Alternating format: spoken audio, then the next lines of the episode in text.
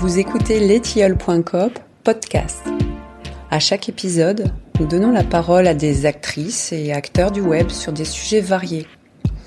On analyse et on part à la découverte d'outils qui améliorent notre quotidien de développeuses et de développeurs. Alors bonne écoute.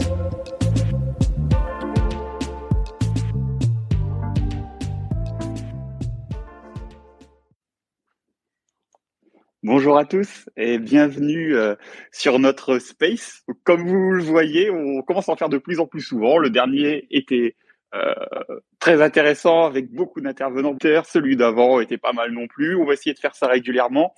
Je vous rappelle le concept. Euh, on, se rencontre de manière informelle sur ce nouveau moyen de communication qui est Twitter Space pour faire une genre de radio libre. Euh, donc là, on est avec euh, dans les bureaux d'ETL. Je suis avec GG, euh, notre difool à nous. le but, c'est d'aborder des sujets qui, qui varient, d'y discuter de manière de manière informelle, de manière parfois un peu légère. N'hésitez pas à demander la parole, à prendre la parole pour donner votre avis sur ces sur ces sujets-là, pour raconter vos expériences, etc. Euh, on commence toujours par une petite introduction euh, sur euh, le thème qui est abordé, et puis ensuite, et puis ensuite, c'est à vous de parler. on essaye de faire en sorte que ça dure à peu près une heure, histoire qu'on ne soit pas main dans l'après-midi. alors aujourd'hui, le sujet, c'est le logiciel libre et son financement. Euh, c'est un sujet qui est un peu récurrent et qui fait écho aux deux autres thèmes euh, que l'on avait abordés euh, précédemment, qui étaient le Web 3, la décentralisation du web, etc. et entre autres comment on finance la production des contenus qui sont mis sur le sur le web. et puis le web est-il blotti?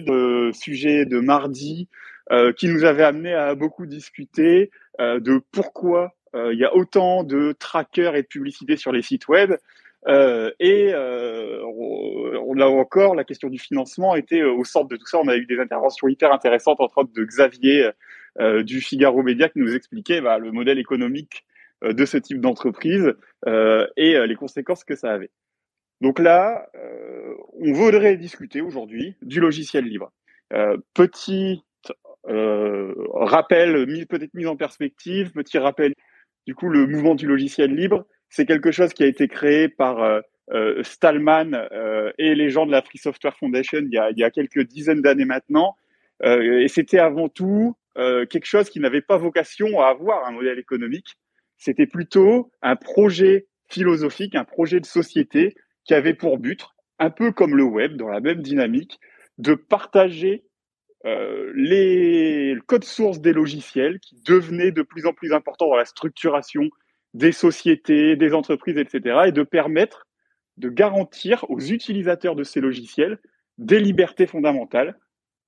Ces libertés étant principalement de pouvoir voir comment est fait le logiciel, de pouvoir euh, modifier ce pour le faire répondre à ses, à ses besoins, de pouvoir faire ces modifications éventuellement même de pouvoir le commercialiser. Euh, ce mouvement, euh, il a été fait en opposition frontale aux sociétés commerciales qui, à l'époque, gardaient le code source des logiciels euh, pour eux, euh, de manière à les monétiser et en faire le plus d'argent possible au détriment des utilisateurs de ces logiciels-là. au fil du temps, que le logiciel libre, c'est devenu quelque chose de quasi hégémonique et aujourd'hui, euh, fast forward euh, sur euh, quelques dizaines d'années, quasiment tous les moyens de communication des sociétés modernes sont basés sur des logiciels libres. Toutes les plus grosses multinationales du monde utilisent des logiciels libres pour créer leurs applications et sites web, pour gérer leurs serveurs, pour développer leurs nouvelles fonctionnalités. Notre Twitter Space, là, que l'on est en train de, d'utiliser, il est lui-même basé sur de très nombreux logiciels libres. Euh, on peut penser à tout ce qui est Linux, etc. On peut penser, il me semble que Twitter c'est fait en Scala, qui est un logiciel libre comme la plupart des langages de programmation. La plupart des frameworks, que ce soit côté front ou côté back, sont aussi des logiciels libres. Et euh, on peut se poser une question. La question c'est, est-ce que vraiment l'objectif initial du logiciel libre qui était de redonner du pouvoir aux utilisateurs, de garantir qu'ils utiliser leurs ordinateurs comme ils le souhaitent, conserver, utiliser leurs données comme ils le souhaitent, ça a été une réussite. Pourquoi? Bah, On l'a vu sur les deux spaces précédents. Autant le logiciel libre est devenu hégémonique, autant on peut pas dire que euh, les utilisateurs aient repris le contrôle complet de leurs moyens de communication euh, et de leurs données. C'est même plutôt l'inverse qui s'est produit. Euh, et il y a, ils n'ont jamais eu aussi peu le contrôle de leurs données et de comment ils peuvent utiliser leurs périphériques, leurs téléphones, etc., que maintenant, même si quasiment tout est basé sur du logiciel libre. Deuxième problème qui se pose, même si le logiciel libre est hégémonique, eh ben finalement, on se rend compte que les gens qui créent ces logiciels libres-là, les gens qui euh, sont euh, les auteurs initiaux des projets, les gens qui passent énormément de temps à les maintenir, à corriger les bugs, euh, à ajouter de nouvelles fonctionnalités, à faire du support aux utilisateurs, les gens qui écrivent la documentation, qui en font la publicité, en tout cas le, qui les promeuvent, etc. La plupart de ces gens sont des volontaires, bénévoles, qui ne sont pas payés pour le faire, malgré le fait qu'il y ait quelques entreprises qui euh, génèrent des revenus colossaux sur la base de ce travail gratuit. Beaucoup de ces gens le font par militantisme, dans la philosophie, euh, dans la lignée de la philosophie du logiciel libre de Stallman, sauf que ce militantisme, il est repris pour faire énormément d'argent et sans forcément qu'il y ait de compensations qui sont fournies par les entreprises qui gagnent de l'argent avec ça. Donc là, on a deux exemples euh, un peu caricaturaux, mais tout fait beaucoup parler ces dernières années. Il y a quelques années, il y a eu le problème de OpenSSL. Donc OpenSSL, c'est la brique qui sert euh, au chiffrement du web, qui est indispensable euh, au fonctionnement de tout le web moderne, de HTTPS, du e-commerce, etc. Donc qui génère, c'est une brique logicielle qui génère des revenus colossaux, qui se comptent en dizaines de milliards de, dollars mensuels. Et pourtant, cette brique logicielle-là, contenait des failles de sécurité, était maintenu par des gens qui étaient bénévoles, qui gagnaient aucun argent avec, euh, et qui n'avaient pas les moyens de, euh, de, fournir le travail nécessaire pour maintenir ça correctement.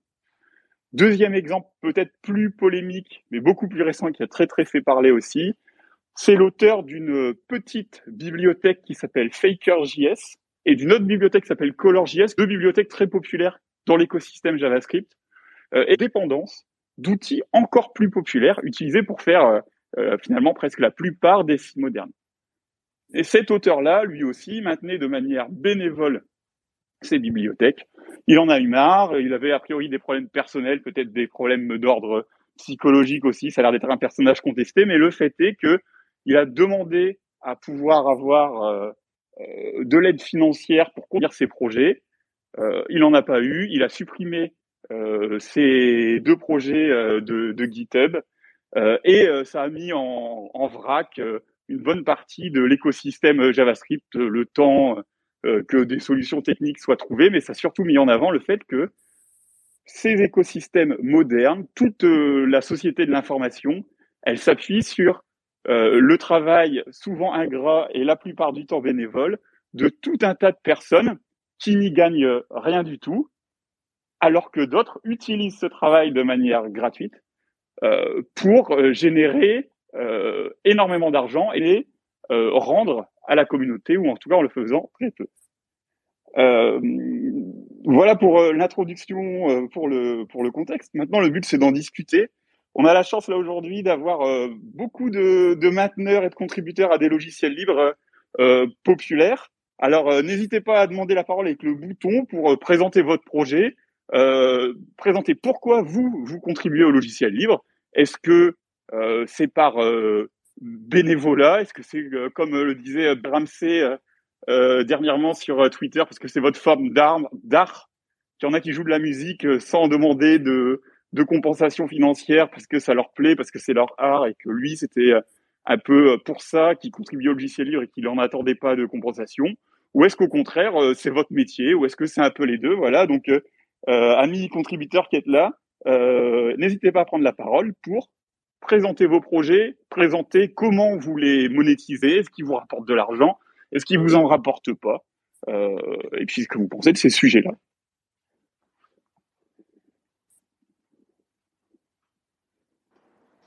moi, Kevin, je me permettrais de rajouter un petit truc. Euh, donc, euh, Mehdi, je, je, dirais une petite association qui s'appelle Les Mainteneurs pour aider les gens qui maintiennent les systèmes à, obtenir les financements et la motivation pour le faire. Je rajouterais juste que, enfin, dans la fin des années, il y a eu un grand débat sur la définition de l'open source et du logiciel libre. Et en fait, est-ce que le logiciel, c'est un commun, c'est-à-dire que c'est contributif? Est-ce que c'est des licences qu'on appelle copyleft où on doit contribuer au logiciel avec les modifications qu'on a apportées et les rendre? Ou est-ce que le logiciel libre, c'est un logiciel très libéral sans discrimination euh, d'usage? Donc, euh, par exemple, la licence MIT, qui est, une, qui est un, une licence qui permet à tout le monde d'utiliser sans aucune obligation, euh, voilà, fait partie de ces, de ces euh, licences-là un peu plus euh, libérales dans l'esprit, euh, ce qu'on appelle du domaine public, c'est-à-dire tout le monde a le droit de l'utiliser, alors que les licences contributives sont plutôt des communs il faut contribuer au commun pour avoir le droit de l'utiliser. Voilà. Et en fait, la définition de l'open source a été gagnée, remportée par la version un peu plus libérale des choses, donc les MIT à page 2, ce qui a énormément, ce qui a permis aux, puissants, aux riches comme aux, petits développeurs euh, sans argent d'utiliser le logiciel. Et il y a énormément d'argent qui s'est déversé dans le livre. Et aujourd'hui, énormément de contributeurs sont même payés par Amazon et l'un des premiers contributeurs en open source, Google, Microsoft, parce que les, les, les sociétés qui ont énormément de moyens savent qu'elles pourront utiliser, développer par euh, la communauté euh, à, des, à, des, fins commerciales. Alors qu'avant, il fallait rendre le logiciel. Donc, il y a eu quand même ce petit combat-là euh, politique, un peu philosophique. Est-ce que le, est-ce que le libre c'est la contribution ou est-ce que le libre c'est la liberté d'usage, euh, quels que soient euh, les moyens? Voilà. Et c'est important parce qu'il y a énormément qui a été déversé. Et aujourd'hui, on parle de COS, Commercial Open Source Software, où en fait on, fait un logiciel libre et puis on vendra des trucs au-dessus qui seront du logiciel privé ou du logiciel non libre. Euh, et c'est un modèle, il y a des fonds d'investissement. Enfin voilà, l'open source a gagné colosse au pied d'argile parce que euh, il a gagné dans un modèle qui n'était pas le modèle de départ en tout cas. Voilà. Et donc aujourd'hui, après, on peut discuter des, des moyens de financement. Est-ce que ça doit être maintenu? Mais je voulais juste ajouter ce tout petit point historique qui montre qu'il y, y, a aussi une philosophie derrière et pourquoi euh, la majorité des, des, boîtes vont te dire, Google, Microsoft, Amazon et tant d'autres vont dire, on est les premiers contributeurs, mainteneurs, parce qu'en fait, ils savent qu'ils gagneront euh, derrière. L'open source, le mainteneur open source euh, hobbyiste, un peu euh, utopique, euh, est devenu pas minoritaire en nombre, mais en, en minoritaire peut-être en, en temps euh, sur beaucoup de projets extrêmement importants comme, euh, je sais pas, Kubernetes, Elastic, euh, Elasticsearch ou d'autres. Merci pour cette précision. Euh, effectivement, c'est un sujet qu'on voulait aussi aborder, donc n'hésitez pas à en parler. C'est le sujet des licences. Euh, je pense que as, ton rappel historique est, est vraiment primordial, d'autant plus en particulier par, quand on voit la réappropriation de certains logiciels libres par euh, Amazon, en particulier les grands acteurs du cloud de, de, manière générale, euh, et le fait que euh, ils ont tendance à, parfois à spolier le travail élu de d'autres entreprises. On parle même pas de petits mainteneurs hobbyistes dans leur coin. Je pense à Elasticsearch, MongoDB, etc. pas question des licences. On voit apparaître euh, tout un tas de nouvelles licences, licences qui ne sont plus stricto sensu du logiciel libre, mais qui ont pour vocation, en tout cas sont présentées comme euh, voulant en préserver l'esprit en ajoutant des contraintes supplémentaires qui visent directement à réduire les possibilités d'utilisation de ces logiciels par les, les, multinationales qui vont en faire de l'argent. Donc je pense aux licences de MongoDB et d'Elastic. Je pense aussi euh, euh à toute la famille de licences dites éthiques, euh, celle de Coop Cycle par exemple, qui euh, garantit les mêmes libertés qu'avec du logiciel libre. Seulement si l'utilisateur final, si l'entreprise qui va utiliser le logiciel est une coopérative et du coup construit des communs de manière euh, également les, les, licences euh, qui visent à redonner euh, un côté non commercial au logiciel libre, à la, par exemple, anticapitaliste public license, qui empêche complètement l'utilisation commerciale du logiciel et garantit les mêmes libertés que le logiciel plus classique en dehors de cette restriction-là pareil, euh, amis euh, contributeurs, mainteneurs, ou juste si vous avez euh, des, points à apporter, des points de vue à apporter sur ces sujets-là, le but c'est qu'on discute, hein, c'est un peu de faire radio libre, donc donnez-nous votre avis. Et, le, temps que quelqu'un prend la parole, mais Kevin, justement, ceux qui mettent des licences un peu protectrices d'un modèle, sont, sont attaquées très fortement par la, la, Free Software Foundation et parce qu'elles ne représentent pas un modèle de libre de domaine public où tout le monde pourrait utiliser. Alors qu'elles veulent être éthiques et respecter un certain morale, un certain esprit de la contribution des communs, elles sont complètement euh, défoncées hein, euh, par en disant ce n'est pas une licence libre au sens d'open source. Attention, euh, nous euh, on veut, on veut éviter la prolifération de licences, ainsi de suite. Donc il y a quand même malgré tout un aspect idéologique derrière et qui, qui est pas pas résolu quoi. Ouais, complètement d'accord avec toi, sauf peut-être sur le, la position de la FSF en particulier. C'est plutôt, à ma connaissance en tout cas, euh, l'OSI, oui, l'open source initiative, qui, est quand même très très différente historiquement. On pourra peut-être en, parler d'ailleurs. Et puis moi, ça me fait toujours rire quand on voit les, les évangélistes de IBM ou de Microsoft, tout ce genre de boîtes, qui attaquent des, pro, des, des projets qui changent ces licences pour en disant c'est pas du livre, c'est pas dans l'esprit initial. Bon, c'est un peu l'hôpital qui se fout de la charité, quoi. Mais effectivement, quand on lit Twitter, quand il y a des, des polémiques comme ça, c'est assez impressionnant. le, le, nombre de tweets et le, le, caractère de messages qui sont postés, et c'est toujours, ils regardent un petit peu qui les poste et pour qui ils travaillent. Euh, par contre, sur la FSF en particulier, euh, c'est un peu plus compliqué que ça parce qu'effectivement, euh, il y a tout ce discours sur la prolifération des licences. Ceci étant dit, ils sont quand même conscients du problème. Euh, ils n'ont pas forcément de solution à apporter, mais ils ont lancé un groupe de travail, de, un groupe de réflexion sur euh, ces nouvelles licences et il y a quand même un travail politique de fond qui est fait par la FSF depuis depuis des années, qui a toujours été très très critique, entre autres euh, pour des raisons plus politiques, qui sont pas uniquement euh, liées au logiciel libre. Euh, les plateformes sur l'uberisation, sur le cloud computing, ils ont toujours été hyper opposés aux, aux, plateformes de cloud. Et donc, eux, ils ont quand même une position moins tranchée là-dessus. Ils, ils, constatent qu'il y a un problème et qu'il y a un détournement de l'usage des, licences logiciels libres copyleft, du coup, en, opposition aux, licences open source. Euh, et, euh, et, du coup, euh, voilà, ils ont un groupe de travail qui vise à examiner les solutions, les nouvelles licences qui sont proposées. à ma connaissance, ils n'ont pas encore d'avis tranché sur la question. Quand en 2002, les, le groupe des utilisateurs de Microsoft disait, et poussé par Microsoft, hein, quand vous utilisez l'open source, vous consommez du communisme, vous, vous répandez du communisme, avec cette affiche où on voit le démon, un développeur utiliser l'open source avec le, le, démon communiste derrière, et puis 20 ans GitHub 8 milliards, quoi. Voilà l'open source a gagné beaucoup de batailles, mais il n'a pas encore gagné, euh, il a pas encore gagné la guerre. Quoi. Il a peut-être même perdu. Bonjour, je suis François, je prends la parole. Euh, merci, euh, merci Kevin d'organiser d'organiser ce truc-là. Euh, je voudrais prendre la parole en tant que mainteneur open source. Alors je, je vois qu'il y a un autre mainteneur open source euh, d'un projet super populaire euh, dans, la liste des auditeurs. J'aimerais bien l'entendre aussi. Euh, donc pour ma part, François Zegnotto, je dirige Marmelab, qui est une société qui, euh, qui fait beaucoup d'open source. On a plus de 70 000 étoiles sur GitHub à travers plein de, plein de repositories. Je suis l'ancien mainteneur d'un librairie qui s'appelle Faker, pas Faker.js, mais une autre en PHP. Et, aujourd'hui mainteneur d'une librairie qui s'appelle React Admin. Euh, et je voudrais euh, réagir sur deux points sur, l'aspect économique. D'abord, tu posais la question comment comment ça marche, euh, qu'est-ce qui, qui, combien on dépense, combien on, on gagne. Bah, clair, React Admin chez Marmelab, c'est une équipe de deux personnes à plein temps. et moi, j'y participe aussi pas mal. Et jusqu'à il y a un an et demi, ça nous rapportait ben, des des prospects, ça nous rapportait peut-être de la de la réputation et, des gens qui venaient euh, travailler chez nous parce qu'ils voyaient la qualité du code qu'on donnait, mais c'était impossible à quantifier et en tout cas impossible à ramener à l'investissement qu'on avait mis.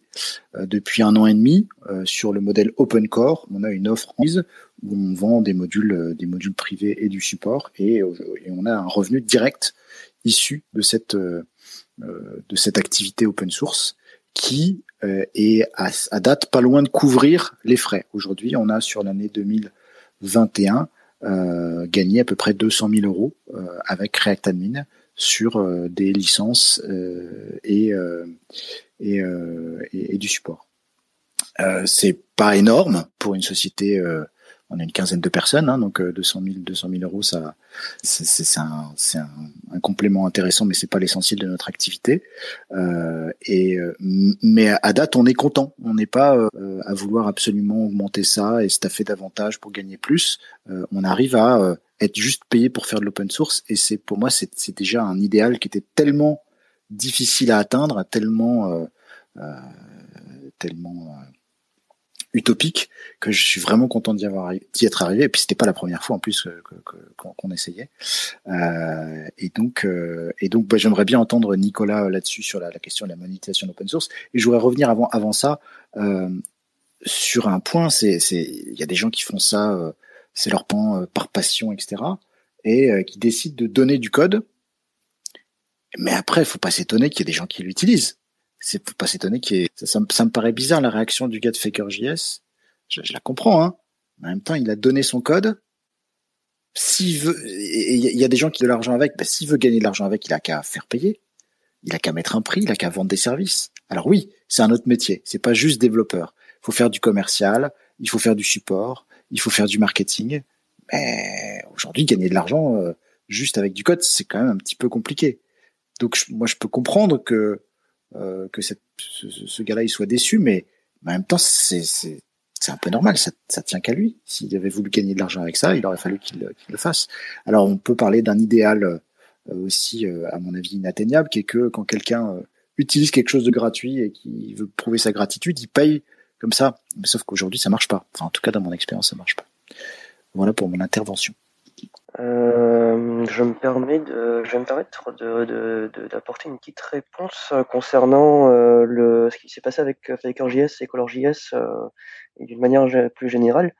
Je suis pas complètement d'accord dans le sens où, oui, effectivement, il a mis à disposition des, des outils gratuitement et librement.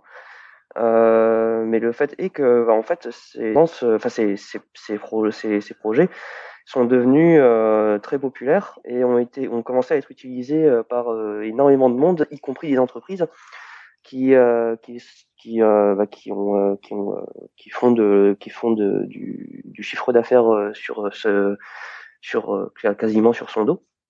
Et dans mon, à mon sens, c'est ça, me paraît en fait assez logique que qu'il qu'il puisse, enfin que qu'une qu'une personne qui qui ait développé quelque chose comme ça sur son temps libre puisse à un moment ou à un autre retrouver, enfin recevoir de une, une compensation pécuniaire en fait de son de, de, de son travail. Euh, moi, je voulais aussi euh, rebondir sur ce sur ça parce que en fait, ça me cette histoire, ça me fait un peu penser au XKCD 2347 sur. Euh, on est typiquement euh, dans, dans, dans ce cas-là en fait avec euh, toute une architecture moderne qui qui, qui est composée de plein de de, de plein de briques plus ou moins grosses et euh, en fait, Faker et j'ai l'impression que c'est un peu euh, ce petit projet euh, qui est développé par une personne random dans le Nebraska, qui a été, qui, a, qui a qui travaille dessus depuis super longtemps. Et puis un beau jour, cette, cette brique s'est cassée. Euh, parce que la personne en a eu marre. Euh, je, ça m'a fait vraiment penser à ce, XKCD, euh, pour le coup.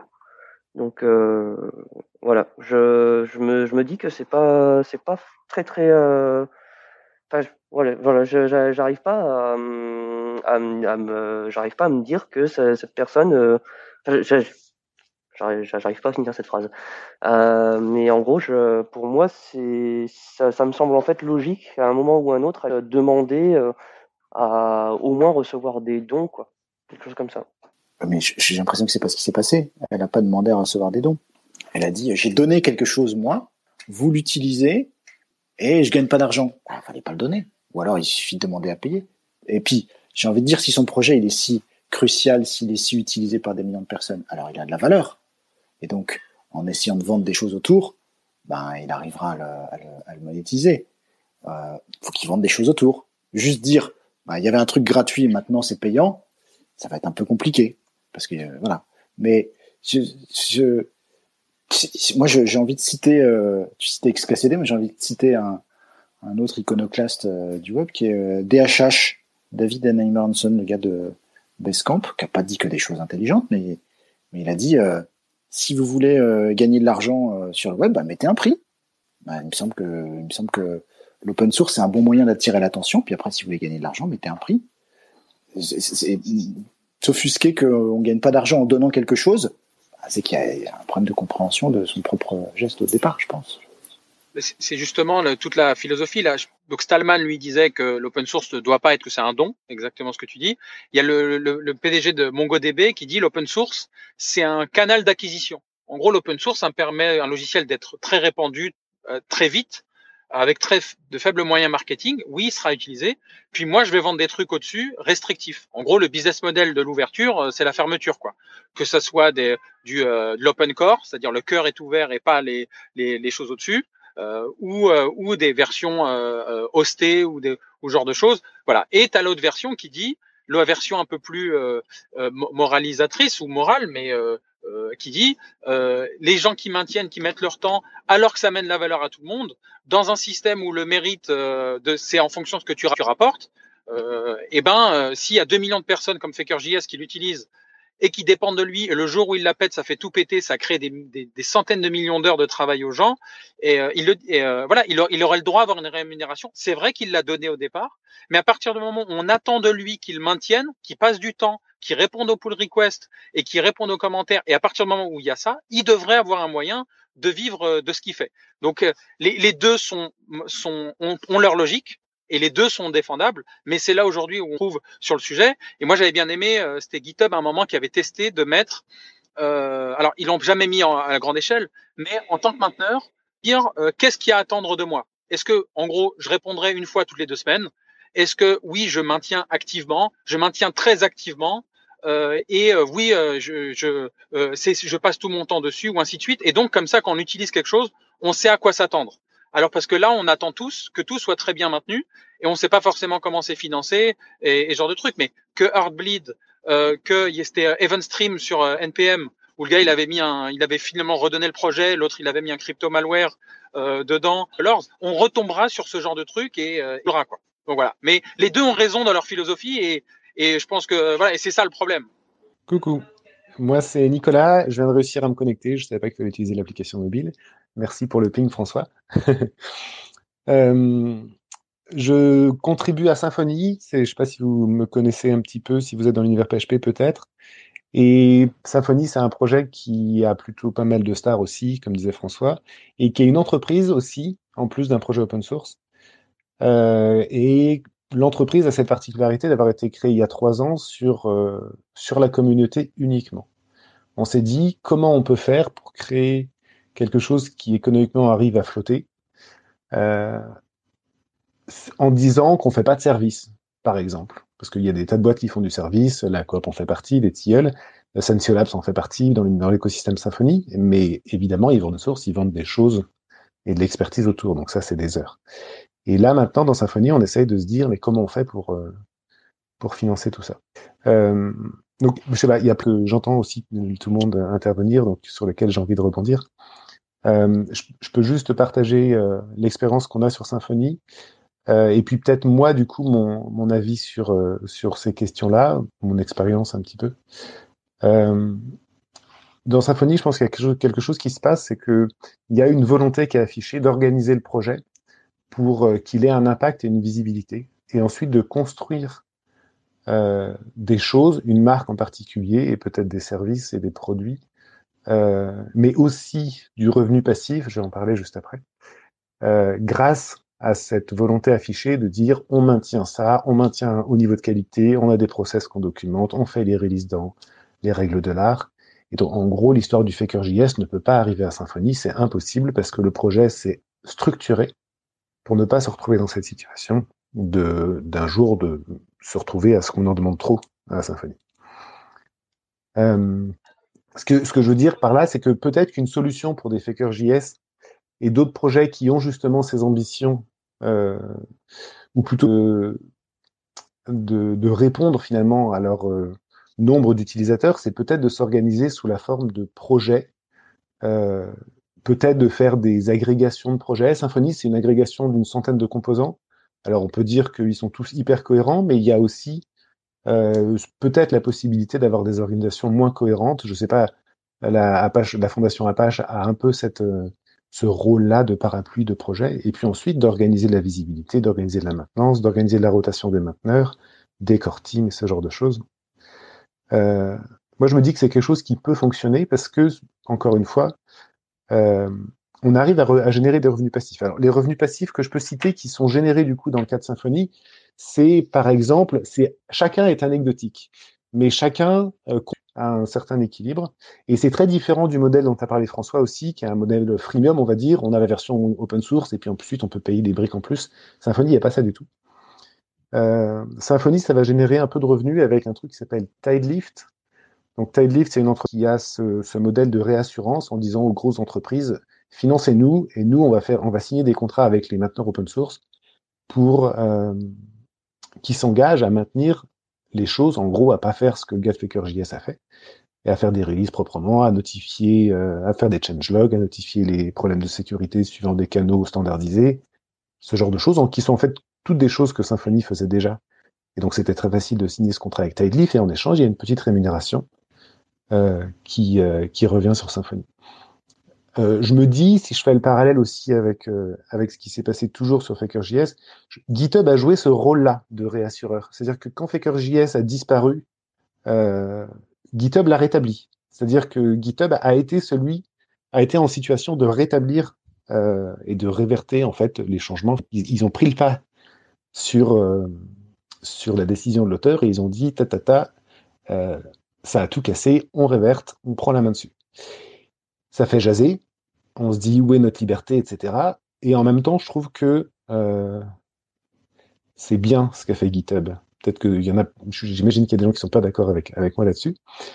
Euh, ce qui est pas bien, par contre, c'est que ce qui me convient pas, c'est que en fait GitHub du coup prend une responsabilité d'éditeur un tout petit peu euh, quelque part de, de solutions open source. Et à ce moment-là, moi je trouve que ils prennent une responsabilité euh, comme Airbnb avec ses autres, ils prennent une responsabilité quelque part de, je dirais pas employé-employeur, mais quasiment. En fait, je pense qu'il il pourrait y avoir une, une, contribution qui serait apportée du coup par cette responsabilité que GitHub ou des plateformes de distribution open source prendraient pour dire euh, bah, si on est capable de, de, de, de prendre le pas sur des décisions des auteurs, alors ça veut dire qu'on leur demande quelque chose en fait. Et donc en fait, je me dis peut-être qu'un Tidelift écrit à GitHub et que GitHub devrait euh, euh, rémunérer ça. En échange, et il y a un autre aspect, euh, c'est que tout le monde dit FakerJS, le gars, ça devrait pas se passer comme ça, il devrait être rémunéré, etc. Mais par contre, je sais pas vous, si vous regardez quelle dépendance dans vos projets vous mettez, et même quelle dépendance transitive, mais il faudrait chacun faire l'introspection. Euh, chacun, quand on installe les dépendances de tous nos projets, de savoir sur qui on compte en fait. Et je crois que c'est là aussi qu'il y a une énorme hypocrisie de, tous les utilisateurs euh, du monde open source. Je pense que tous les gens qui font des composeurs dans le monde PHP installent, ils ont une liste de dépendances qui s'affiche et à aucun moment ils se posent la question, bon en tout cas très peu se posent la question de savoir, mais en fait, euh, c'est qui les gens qui sont derrière tout ça. Et l'hypocrisie qui va derrière, bah, c'est ça, c'est de dire, mais on s'intéresse pas au financement de ça. Alors, il y a un autre euh, distributeur, éditeur open source dans le monde PHP qui va s'appeler, qui est Packagist.com. Euh, Packagist, ils ont aussi cette possibilité de, de forcer ou de packager des versions euh, spécifiques. Donc, on paye Packagist, euh, qui est donc le distributeur de paquets. Et donc, c'est chez Packagist qu'on va télécharger les zips qui sont les versions validées. Donc, on peut entrer dans une logique ici de, de, de validation, en tout cas d'une zone tampon dans laquelle on approuve des versions, on approuve des paquets, et on peut avoir une politique stricte. Les gens qui font ça, je trouve que eux, ils ont compris qu'il y avait un sujet euh, qui paye donc Packagist, ils ont compris qu'il y avait un sujet sur la gestion des dépendances et la responsabilité à s'intéresser à ce qu'on mettait dans son dossier de dépendance. Quoi. Et euh, là, il y a un lien avec le financement de l'open source parce que Packagist, en tout cas sur euh, leur écosystème, ils, ils reversent. Euh, dans Symfony, on a aussi une offre de sponsoring. Donc là, on arrive, on dit juste qu'on est Symfony, qu'on a agrégé euh, des paquets qui sont très utilisés, sur lesquels beaucoup de personnes reposent, et on leur dit à tous ces gens-là, à tout notre écosystème, contribuez on va vous donner un peu de visibilité en échange, mais ce que vous allez fondamentalement acheter, c'est euh, la promesse que ce projet-là va être bien maintenu, y compris avec des moyens financiers. Packagist, bien Packagist est le premier sponsor de, de Symfony. Euh, c'est eux qui sponsorisent les versions LTS, donc du coup ils ont une grosse visibilité. Évidemment pour eux, ça, on peut dire qu'ils achètent juste de la visibilité, mais c'est pas vrai. Ils achètent aussi le fait que euh, ils achètent une responsabilité en fait qu'ils ont dans l'écosystème alors après, on peut discuter de ce que le montant qui, qui, reverse à Symphonie est à la hauteur de ce que derrière ils vont générer. Euh, j'ai pas les montants que eux génèrent et puis euh, j'ai pas forcément toutes les informations, mais euh, je trouve ça intéressant dans la discussion malgré tout de, de, de le préciser. Euh, voilà, je, je, parle beaucoup. Je sais pas si euh, euh, il y a des gens qui veulent intervenir. J'ai, si vous avez des questions. Merci à, à vous deux C'est super intéressant, effectivement. C'est vrai que Packagist, je connaissais pas encore le modèle et c'est vraiment très riche. Là, ce que je constate surtout, c'est que le responsable de FakerJS, euh, j'ai l'impression qu'il n'a pas voulu et qu'il n'a pas demandé à être utilisé par euh, autant d'outils euh, et de librairies par-dessus. Ça lui a, il a un peu subi finalement. Et donc c'est aussi pour ça, à mon avis, que lui ne raisonne pas bah, en entrepreneuriat, en entreprise, en, vente de services et tout ça. Donc effectivement, il a eu un ras-le-bol, il a une expression un peu extrême là-dessus. Je suis d'accord avec toi, Nicolas, sur le fait que GitHub a bien fait de restaurer en quelque sorte euh, le projet, tout simplement parce qu'il y a trop de dépendance aujourd'hui. Et bon, en l'état, euh, merci pour l'intervention, clairement. Euh, ça donne beaucoup d'idées là, du coup. Justement là-dessus, merci à, vous deux, François et Nico, pour la présentation des business models de vos projets. Euh, ça me fait penser à une conférence qu'a donnée Sébastien Bergman euh, à l'Union européenne sur ce sujet du financement du logiciel libre, qui faisait elle-même écho et qui référençait des campagnes de la FSF dont parlait Mehdi tout à l'heure, et qui proposait une idée euh, intéressante qui va un peu dans le sens euh, de ce que tu proposes euh, avec GitHub, Nicolas, mais qui va plus loin. L'idée, elle est assez simple, c'est de se dire, euh, notre société moderne dépend de ces euh, outils, de ces logiciels libres. Euh, on peut tenter, en tant qu'auteur de logiciels libres, on devrait peut-être le faire, tenter de les monétiser, de faire en sorte qu'ils soient durables, qu'ils soient, euh, de s'organiser nous-mêmes pour le faire, mais tous les développeurs n'ont pas spécialement envie de faire ça déjà. Et tous les développeurs n'ont pas spécialement les capacités ou les compétences faire euh, monter une entreprise à côté, faire du marketing, euh, embaucher, communiquer, se vendre, etc. C'est pas forcément les compétences qu'ont d'excellents développeurs qui font d'excellents logiciels libres. Euh, c'est pas la première fois dans l'histoire de l'humanité que qu'on se retrouve dans une situation comme ça et qu'on se retrouve avec euh, des biens communs et des infrastructures qui sont nécessaires à tout le monde qui sont nécessaires pas seulement aux entreprises, mais aussi euh, au, à, à l'heure actuelle, n'importe quel humain sur la planète dépend des logiciels libres pour beaucoup, beaucoup d'activités quotidiennes.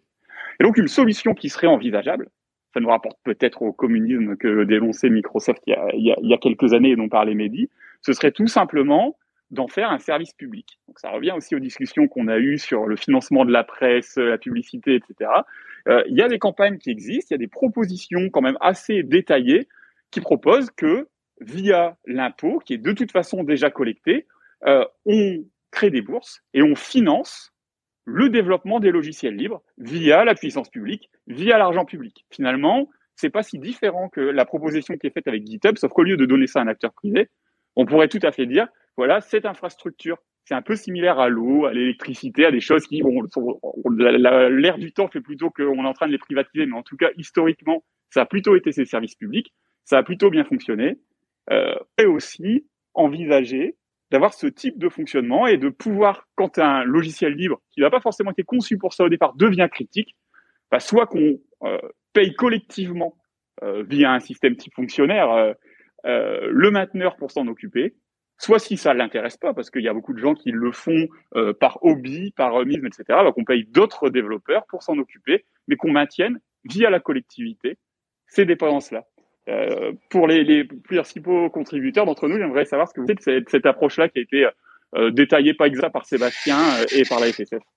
Ouais, j'aurais juste dire, il y a Benjamin Jean et Camille Moulin du cabinet Inocube qui sont sur un projet européen justement d'identifier tous les projets d'infrastructures critiques et justement pour adopter, pour réfléchir à un modèle comme ça. Donc je sais pas si Benjamin Jean ou Camille Moulin sont dans l'audience, mais en tout cas il y a un projet en l'état d'identifier les projets d'infrastructures critiques pour euh, l'European Stack, entre guillemets, euh, afin de trouver un modèle de ce type-là, de, ce type euh, service public, financement public, de maintenance globale. Quoi, voilà.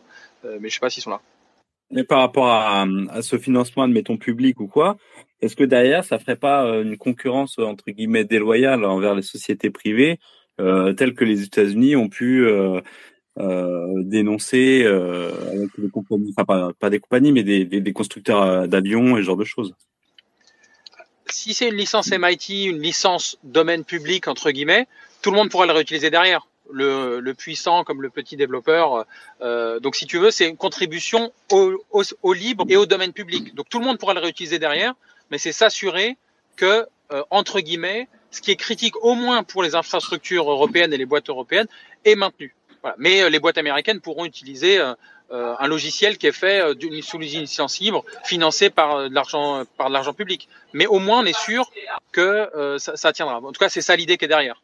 Donc c'est c'est déloyal au sens on choisit ce qu'on finance, mais c'est à la fin tout le monde a le droit de le réutiliser derrière avec les mêmes droits. C'est un financement du coup national et international aussi. C'est aussi du coup les impôts de quel pays qui servent à maintenir quel projet finalement. C'est ça aussi la difficulté euh, de faire un projet comme ça au niveau euh, bah déjà au niveau européen c'est mieux qu'au niveau juste français. C'est clair. Ce qui, est finalement un problème déjà résolu parce que la recherche euh, la part des investissements faits dans la recherche, dans tous les domaines, je ne parle pas spécialement de recherche en informatique, c'est fait par les universités qui sont dans beaucoup de pays, pas dans tous, euh, financés euh, par les impôts, qui sont financés, euh, qui sont un service public. Donc ce serait pas non plus quelque chose de, de, de complètement révolutionnaire. Quoi. C'est juste que le logiciel libre est probablement apparu à un moment où ce type de création de commun géré par la puissance publique était politiquement quoi. Et euh, sur les questions de concurrence déloyale, euh, on pourrait parler euh, du, du est-ce qu'il faut un monopole pour l'eau, l'électricité? Est-ce que ça doit être géré par des intérêts privés ou est-ce que ça doit être géré par la collectivité? Bon, c'est aussi des, des, questions qui sont plus des questions de vision du monde, je pense, qui s'affrontent, qui, qui s'affrontent assez vite. En tout cas, euh, le fait est que le fonctionnement actuel n'a pas l'air de convenir ni aux auteurs des logiciels libres, ni à ceux qui les utilisent et euh, qui se retrouvent. Euh, euh, on connaît les, problèmes de supply chain qu'ont causé OpenSSL, FakerJS, etc. parfois dans des situations très délicates, y compris d'un point de vue sécurité, à cause de ce fonctionnement-là. Moi, je veux dire deux mots. Moi, je, suis payé par le gouvernement français pour travailler sur un logiciel open source. Du coup, ça peut être aussi une expérience intéressante à vous relater. Donc, euh, je travaille pour euh, l'incubateur euh, betagouv.fr pour ceux qui connaissent. Donc, on développe euh, différents différents sous pour les différentes administrations. c'est souvent des expériences, mais tout est fait en open source. Mais je vais pas trop en parler de ça, mais ce que je trouve dans cette discussion intéressant, c'est que quand on, moi, quand j'entends que le que ce soit l'argent public qui paye pour le euh, logiciel euh, libre euh, ou open source. J'ai l'impression qu'il y a la question, c'est pour moi il y a deux possibilités. Soit l'État donne de l'argent sans l'État ou le, la, puissance publique donne de l'argent sans sans attache et sans contrôle. Pourquoi pas? Je veux dire, mais en tout cas c'est une piste. J'ai l'impression. L'autre piste, c'est de toute façon il y aura des comptes à rendre et du coup, on va les rendre à la puissance publique. Et, en fait, ça fait juste un acteur en plus. Et ensuite, pour rendre ce projet vraiment communautaire, bah, en fait, vous avez l'énorme puissance qui mène de, qui mène l'argent d'un côté, qui est la puissance publique, qui, qui elle a ses intérêts. Et à côté, vous avez les autres qui essaient de contribuer et ça devient vite euh, compliqué. Enfin voilà, en tout cas, c'est quelque chose que j'aimerais évoquer. Je pense que c'est pas un problème qui est résolu pour moi. Et dans la science, vous avez parlé de la science, pour moi, il y a le même souci. Moi, aujourd'hui, des personnes que je connais dans la recherche, j'entends souvent un problème qui est évoqué, c'est comment est-ce qu'on est-ce doit et comment contrôler la production scientifique. Et c'est un débat qui est extrêmement complexe, extrêmement huleux. Il y en a qui disent mais non, on fait, enfin voilà, une fois que le une fois qu'un scientifique a prouvé qu'il est scientifique, qu'il est sur son poste, on devrait lui laisser toute la liberté. On sait qu'aujourd'hui, certains politiques veulent de plus en plus de contrôle. On sait que, et, et c'est pas que en France, moi je l'entends aussi dans d'autres pays, il y a des, il y a des, on met en place des frameworks hyper complexes pour essayer de contrôler ce que c'est la recherche scientifique utile ou, ou pas, ou comment est-ce qu'on le fait. Et franchement, ça donne des choses vraiment compliquées et pas, qui plaît pas à tout le monde. Et enfin, voilà pour moi, c'est un sujet compliqué.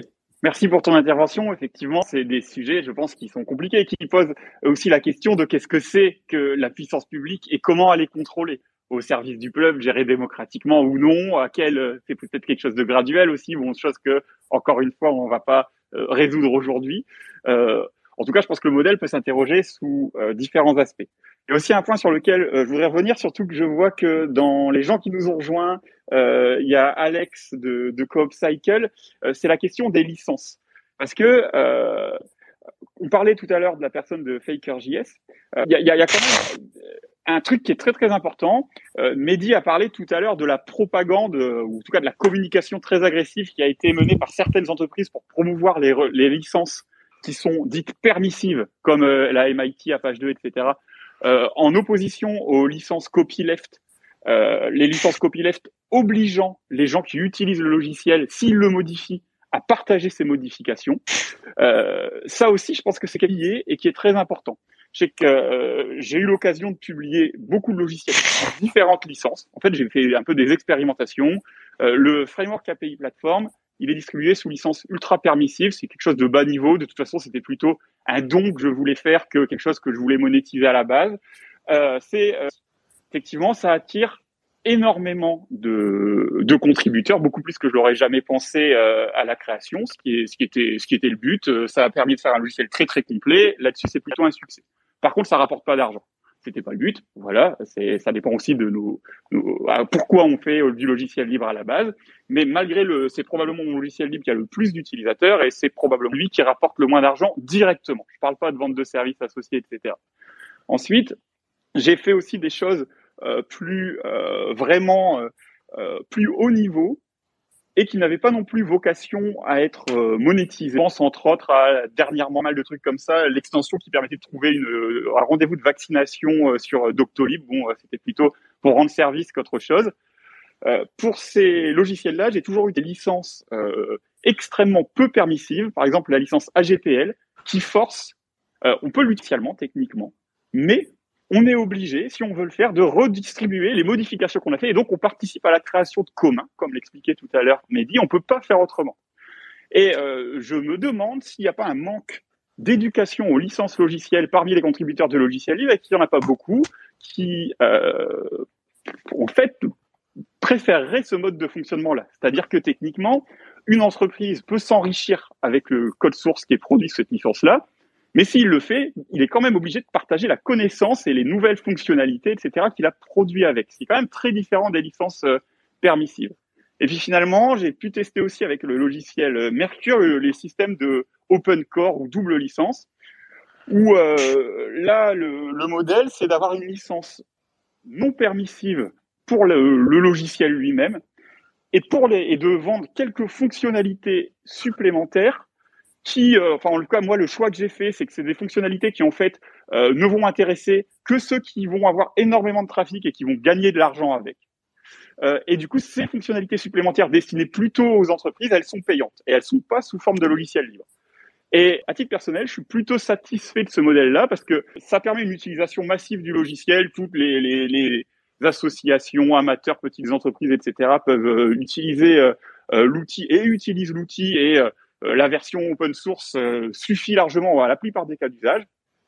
Et les grosses entreprises qui utilisent, qui ont besoin de fonctionnalités plus avancées, bah du coup, elles ne peuvent l'argent sans rendre et sans financer en fait le logiciel en achetant les, les, les, fonctionnalités les plus payantes. Et puis en fait, d'expérience, bah, c'est facile. Je m'attendais pas à ce que ce soit aussi facile que ça pour avoir vendu du logiciel propriétaire à côté euh, par le passé. Là, vraiment, j'ai vraiment beaucoup de demandes d'entreprises qui ont un service informatique et qui a plutôt l'habitude de prendre des outils payants euh, et euh, qui euh, commandent la licence pour avoir la, la version Enterprise, même si, euh, et c'est arrivé pas mal de fois, j'ai quelques entreprises qui achètent ce logiciel-là, qui en fait n'utilisent pas les fonctionnalités qui sont payantes et qui pourraient utiliser la version open source, sauf que c'est pas comme ça que ça marche. S'il y a une version payante, ils achètent toujours la version payante. Donc ça, pour euh, le financement du logiciel libre, je pense que ça peut être une alternative aussi à creuser, en tout cas tant qu'on n'est pas sur un modèle où le logiciel libre sera entièrement financé euh, par la puissance publique ou par éthique, par les grandes euh, multinationales de la tech. Voir quelque chose à vendre, bah, ça fait qu'il y en a qui vont vous l'acheter. Voilà. Un petit retour d'expérience là-dessus. François Paris, je voudrais partager un, éclairage un, un peu dans une autre direction, qui est qui parle de la liberté du créateur. Dans le logiciel libre, potentiellement, on peut faire ce qu'on veut. On peut euh, s'intéresser à développer une partie du logiciel euh, qui concerne l'UI ou l'infrastructure, etc., en fonction de ses envies. Dès qu'on a des clients, c'est vachement plus compliqué. On fait ce que demandent les clients. Et donc, euh, il y a, je pense, dans toute cette discussion autour de la monétisation, de la rentabilisation de l'open source, aussi un vrai choix à faire. C'est est-ce qu'on veut continuer à avoir cette liberté d'expérimenter, de faire des choses? Et dans ce cas-là, je pense que le logiciel libre, en tout cas le logiciel open source doit être libre et pour, pour pouvoir complètement faire ce qu'on veut. Ou alors est-ce qu'on veut en faire un moyen de gagner de l'argent? Et dans ce cas-là, en face, on n'a pas des utilisateurs, on a des clients et on choisit plus ce qu'on fait. C'est les clients qui choisissent ce qu'on fait. Euh, pour ma part, j'accorde une grande importance à cette liberté euh, et, et, c'est beaucoup grâce euh, au libre et à l'open source que j'apprends.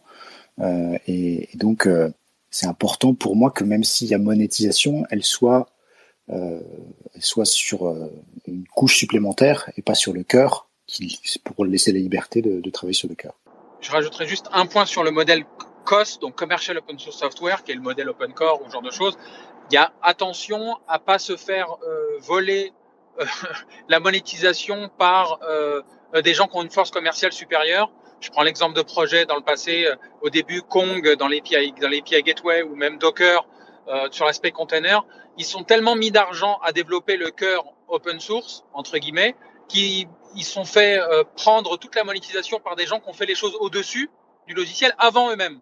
Et eux devaient gérer à la fois le cœur et les extensions, euh, les extensions monétisables, alors que le, le, reste de la communauté devait juste investir dans les extensions monétisables parce que le cœur était maintenu par euh, une société ou par un groupe. Donc, il faut très attention à être sûr de contrôler un peu euh, le, le, la, partie cœur, parce que si un IBM vient, un, un Google, un Microsoft, un Amazon vient au-dessus, euh, ils auront beaucoup plus de pouvoir. Alors, attention, ça n'empêche pas que vous aurez votre part euh, de ce que vous pouvez monétiser vous-même, mais euh, même des boîtes comme Elastic euh, avec euh, euh, avec Amazon où Amazon vend le service directement sur AWS, même Elastic avec 300 millions d'investissements, considérait qu'il pouvait, c'était c'était pas c'était pas euh, euh, ça leur ça leur permettait pas de rentabiliser le, les investissements dans le logiciel. Redis Labs la même chose et ainsi de suite. Et donc, ils ont changé les licences parce qu'ils sont tombés sur un plus gros qui le monétisait mieux qu'eux. Donc, faut accepter aussi que d'autres faut peut-être monétiser beaucoup mieux que vous, quitte à prendre 99% de ce que vous auriez pu. C'est euh, le, travers du modèle open core. Euh, voilà. Donc, il faut quand même garder un certain contrôle sur le cœur euh, et, et, la roadmap, ce qui est peut-être pas forcément une gouvernance euh, la plus ouverte possible, mais attention, euh, derrière, des gens peuvent monétiser beaucoup plus que vous et prendre tout ce que vous aviez l'intention de monétiser. Donc, il y a cette fois-ci, c'est un enjeu de gouvernance. Euh, garder un certain contrôle, parce que trop ouvert, vous pouvez vous faire euh, manger tout ce que vous aviez prévu de monétiser. Voilà. Mais qui... Bah, Mehdi, ta connexion est, très moyenne. On t'a, perdu sur la fin. Je pense qu'on a saisi le, principal de tes propos, mais, euh, euh à la fin, petit, petite coupure. Alors, peut-être dernier sujet avant qu'on conclue et avant qu'on aille manger.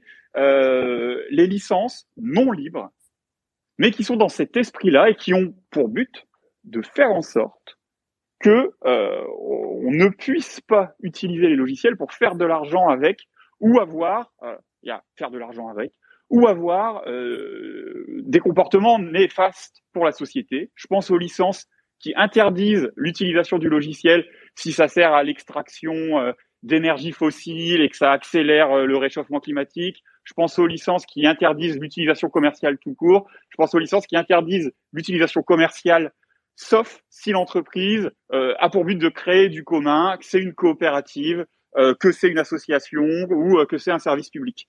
Euh, ces approches-là rompent avec l'approche américaine très libérale qu'on le retrouve même dans les licences euh, non permissives comme la GPL et la GPL. Par contre, euh, elles ont peut-être vocation à être un peu plus connues parce que ça pourrait peut-être correspondre plus aux attentes de nombreux auteurs de logiciels libres au sens ouvert, euh, accessible publiquement. Euh, en sachant qu'il est tout à fait possible juridiquement aussi d'avoir des pratiques, des politiques de double licence.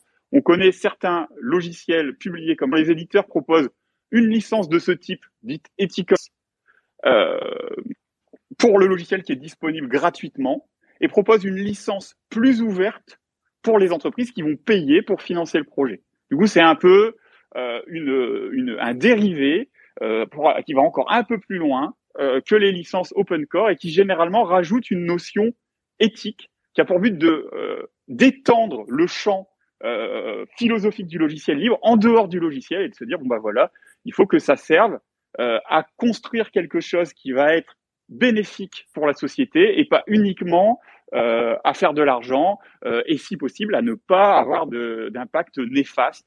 Je pense à, à Co-op Cycle, euh, est un logiciel qui permet de faire des plateformes du type euh, Deliveroo, Uber Eats, etc. de livraison à vélo.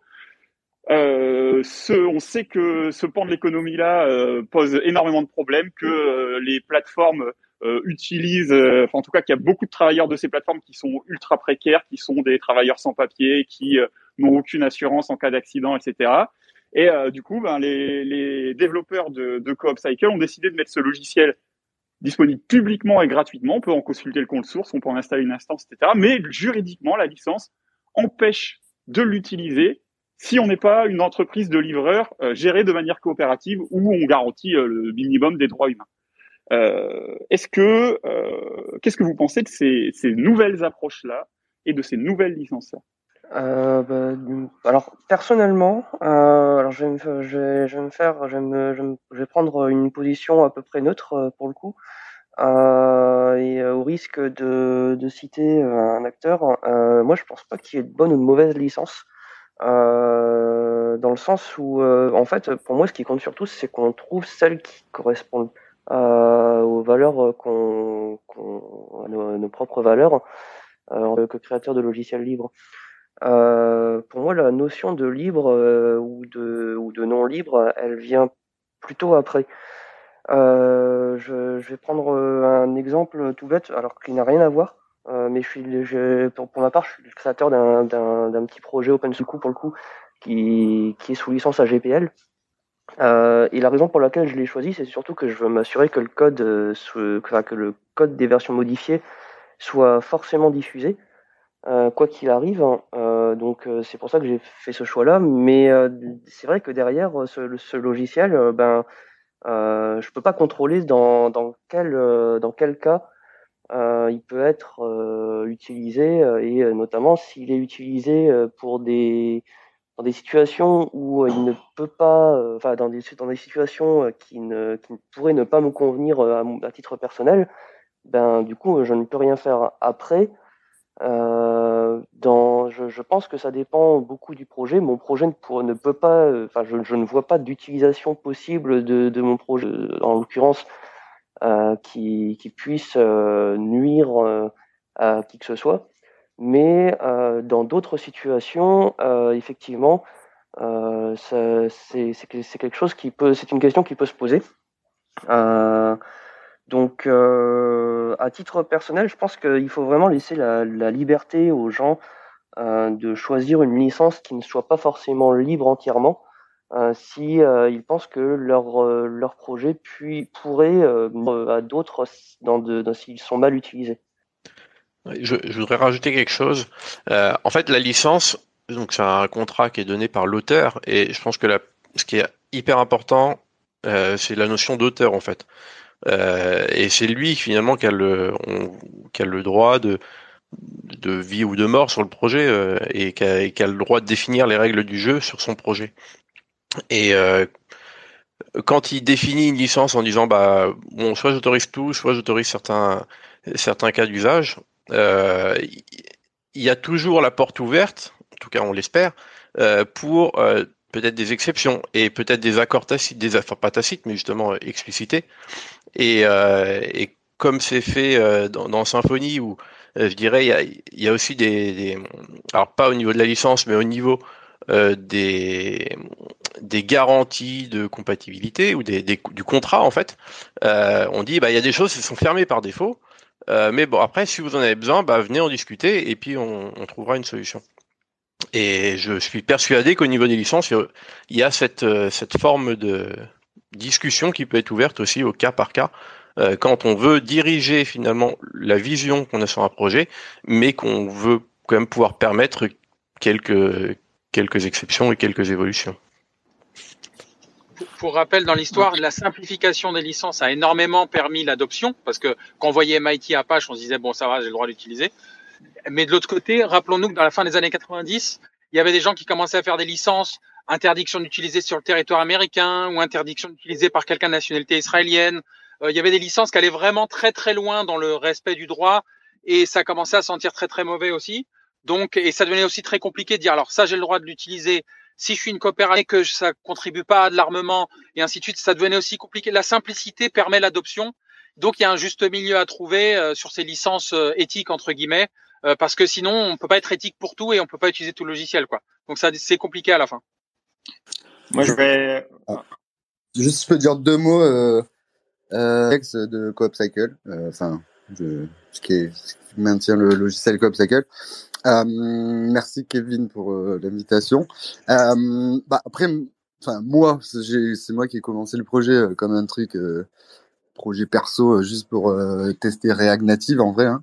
Euh, bah moi, moi c'était simple la réflexion qu'il y avait derrière euh, dès le début, c'est que sur donc le secteur de l'ubérisation que vous devez tous et toutes connaître aujourd'hui, il y a clairement une prédation, enfin je sais pas de, de, sur, sur, euh, sur les travailleurs. Enfin, il y a, une situation où on en arrive où il y a, euh, vous avez pu le voir euh, pour ceux qui habitent à Lille.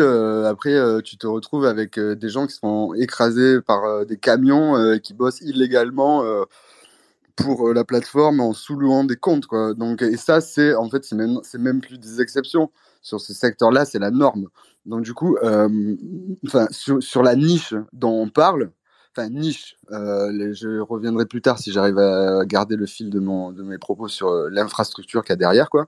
Euh, bah moi clairement quand j'ai fait ça, euh, en gros clairement quand je quand, quand j'ai commencé, je cherchais justement un logiciel open source qui permet de monter une plateforme de livraison. Il y en avait pas. Et, euh, et, donc du coup, quand je, bah, je me suis dit bon, je vais le faire moi-même. Et clairement, ce que je voulais pas, c'est qu'il y ait derrière, quel... bon, évidemment, moi j'ai des bonnes intentions, hein, euh, pas, pas comme les méchants, mais genre moi clairement, quand je l'ai commencé, je voulais pas qu'il y ait justement quelqu'un, euh, enfin des gens qui ont qui, ont l'idée géniale de refaire une énième plateforme euh, ubérisante, euh, etc., qui reprennent mon code, qui emploient des auto-entrepreneurs, qui sous-louent des comptes à des migrants, à des mineurs, etc. Donc je voulais clairement qu'il y ait pour pouvoir réutiliser le code, une démarche un peu, ouais, je sais pas si on peut dire éthique, mais en tout cas qui va pas dans le sens bah, de la société actuelle. Hein. Enfin après moi bon, je suis un idéaliste, hein, mais mais voilà, mais du coup genre en fait que qu'on essaye d'adopter un modèle social différent et que justement du coup en gros quelque part euh, de faire un effort sur le modèle social de l'entreprise, que ce soit salariés, les livreurs, euh, mettre de la démocratie dans l'entreprise, ben du coup, en gros, le pouvoir utiliser le code quelque part, c'est une sorte de récompense, quoi. Enfin, en gros, c'est donnant donnant. Voilà. Et donc du coup, genre, euh, sur l'intervenant euh, Dush, je crois, bah personnellement, enfin, la moindre ligne de code que j'utilise, j'aimerais pas que ce soit utilisé pour tuer des femmes et des enfants, hein, par exemple, ou alors, enfin, ça c'est extrême. Mais genre, euh, alors après, je sais pas, hein, le, sur l'éthique, on peut en parler euh, euh, très très longtemps, mais moi, clairement, exploiter des gens, ça rentre pas dans mon éthique. Hein. Genre, peu importe, on peut, on peut philosopher sur la liberté, le machin et tout quoi. Voilà. Et donc, mais après, derrière, juste. Je, parce que tout à l'heure j'ai entendu parler de infrastructures critiques, mais là j'avais l'impression qu'on parlait plutôt des infrastructures je sais pas, de l'État ou, euh, enfin, en gros, les, les, les, les des, services publics.